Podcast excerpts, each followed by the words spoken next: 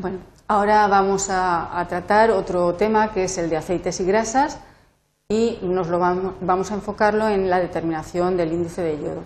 Eh, es eh, conveniente, como en los temas anteriores, hacer un, breve, un breve repaso, una breve revisión de los conceptos básicos.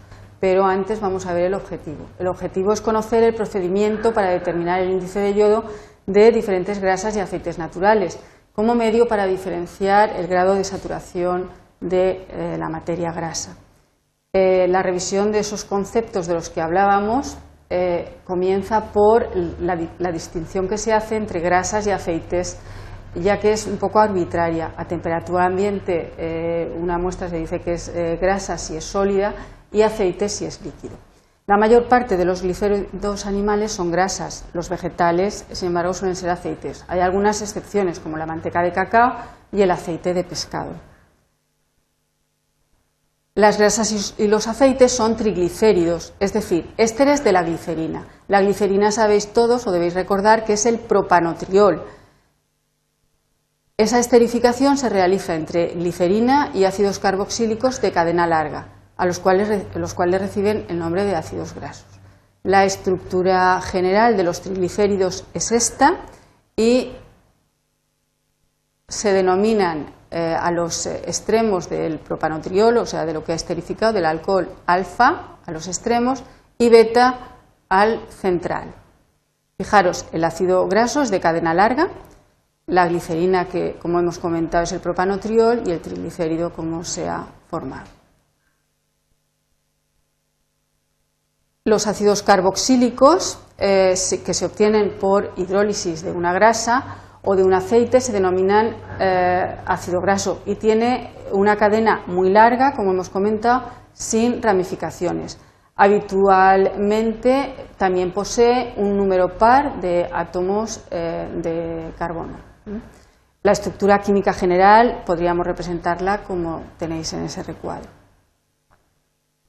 Existen dos tipos de ácidos grasos los saturados y los insaturados. Los saturados son aquellos que no poseen dobles enlaces, un ejemplo sería el láurico, y los insaturados son aquellos que como mínimo poseen un doble enlace, por ejemplo el palmitoleico.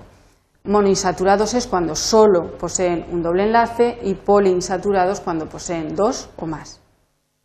Los ácidos grasos saturados no presentan eh, isomería eh, ya que tienen eh, los enlaces simples pueden girar libremente. La estructura es lineal y se acopla muy bien unos con otros. Tienen una elevada temperatura de fusión, por tanto son sólidos a temperatura ambiente y son bastante poco reactivos. Aquí tenéis el ejemplo del esteario. ¿eh?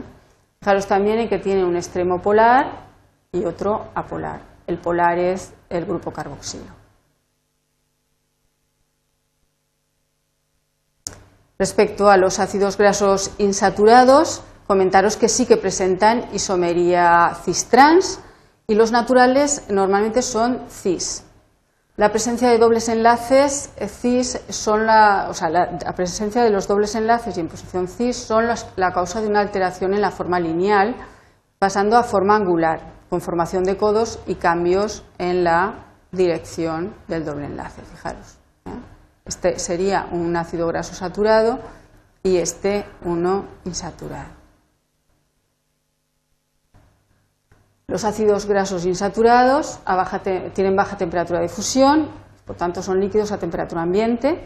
Normalmente los ácidos grasos naturales, como hemos comentado, son cis pero lo que ocurre es que al aumentar la temperatura por procesos industriales se puede producir el paso de cis a trans, con lo cual aumentaría la temperatura de fusión. En definitiva, que pasaría de, pasar de cis a trans, pasa de ser líquido a sólido. Aquí tenéis el ejemplo del oleico y el, el aídico. Aquí tenéis también, os he puesto un ejemplo de, de, la estructura de los ácidos grasos insaturados, por ejemplo, el linoleico y el araquidónico. Fijaros, extremo polar y todo el resto apolar. en cuanto a sus propiedades, comentaros que los ácidos grasos insaturados son muy reactivos debido a la presencia de dobles enlaces y por tanto dan las reacciones que ya estudiasteis, que eran las de adición al doble enlace, por ejemplo, adición a nitrógeno con lo cual cambia el comportamiento ante a la fusión. También pueden adicionar oxígeno, por tanto sufren oxidación y pueden adicionar yodo. La adición de yodo es muy interesante ya que permite determinar el número de dobles enlaces eh, de, la grasa a nivel analítico. Bien, entonces vamos a centrarnos sobre el objetivo del tema, que era cómo se determinaba el índice de yodo. El índice de yodo mide la saturación de los ácidos grasos y ésteres, ya que es función del grado de insaturación. Se determina añadiendo a la muestra un exceso de reactivo halogenado que reacciona con los dobles enlaces, lo que hemos comentado de adición electrofílica, y posteriormente se va a valorar por retroceso el exceso de halógeno que no había reaccionado. Se llama, que es un tipo de valoración redox. Hay dos métodos, el de Biggs y el de Janus. Nosotros vamos a utilizar, vamos a estudiar en más profundidad el de Janus.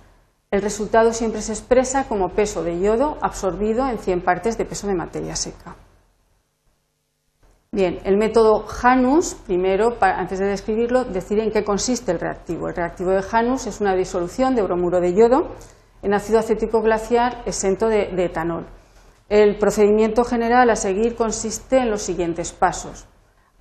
Disolver la, la muestra de grasa con tetracloruro de carbono, añadir el reactivo de Janus, dejar reposar durante una hora añadir eh, yoduro potásico y luego se hace la valoración con tiosulfato sódico utilizando almidón como indicador. Fijaros en esta reacción, ¿eh? como el yodo es valorado con eh, tiosulfato sódico y entonces la presencia de yoduro se, se identifica con mm, almidón. Bien, con esto eh, terminamos este, este esta pequeña parte del temario.